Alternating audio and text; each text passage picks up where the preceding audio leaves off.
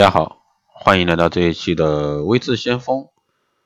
美容院经营管理课堂。那今天这一期呢，给大家来聊一下美容师如何在美业中啊找到发展途径。美容师这是一个时尚而年轻的职业，需要充分的精力和亲情。如果说到了一定年龄，或者说想结婚生子，工作和家庭呢就两难全。因此呢，大多数美容师都会考虑在适当的时候换一份工作来做。美容师开店啊，店会呢是一个不错的一个选择。作为美容师开一个专业美容店，其实呢有着其他人不具备的优势：一、专业知识的丰富。美容师丰富的专业知识是开店最有利的一个条件。不管是其他硬件条件多么好，如果说美容师手法技术不到位，不能让顾客感到舒服，甚至呢在回答顾客一些美容问题时似是而非。都很难让顾客放心消费，所以美容师开店技术方面会突出啊，这个突出的多。首先呢，美容师自身的一个专业知识和技术呢要过硬，在与顾客讲解时呢能够产生权威感，可以得到顾客的认同和信赖。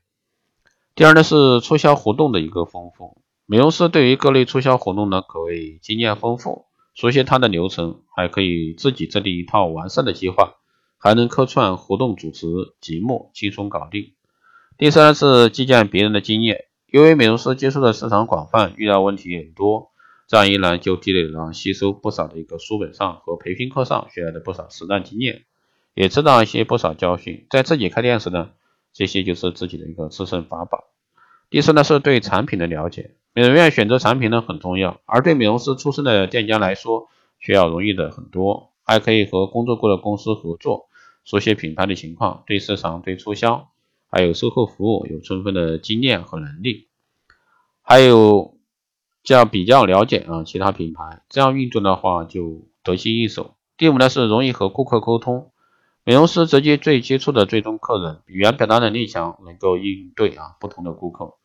再加上平日里这个见多识广，容易找到客人喜感兴趣的话题。跟顾客呢建立良好的一个客群关系。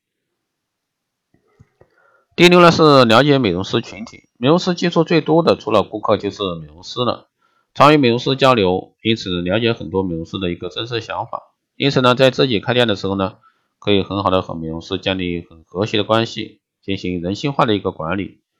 因此呢，美容师们在现在的工作中要充分打好开店的一个预备战，那要养成写工作日记的习惯。记下到过的一个美容院的特色、经验以及不足之处，看到美容院的问题要多思考。如果说我是老板，应该如何去应对？第二呢是要时刻注意行业信息，了解市场。第三是留意一些特色美容院的装修，可以了解这种装修的市场价格。第四呢是注意你的老板有哪些成功的经验。好了，以上就是这一期节目内容，谢谢大家收听。如果说你有任何问题，欢迎在后台加微信二八二四七八六七幺三，备注电台听众。报名这个光电医美课程、美容院经营管理、私人定私人定制服务以及光电中心加盟的，欢迎在后台私信微信先锋老师报名参加。好的，这一期节目就这样，我们下期再见。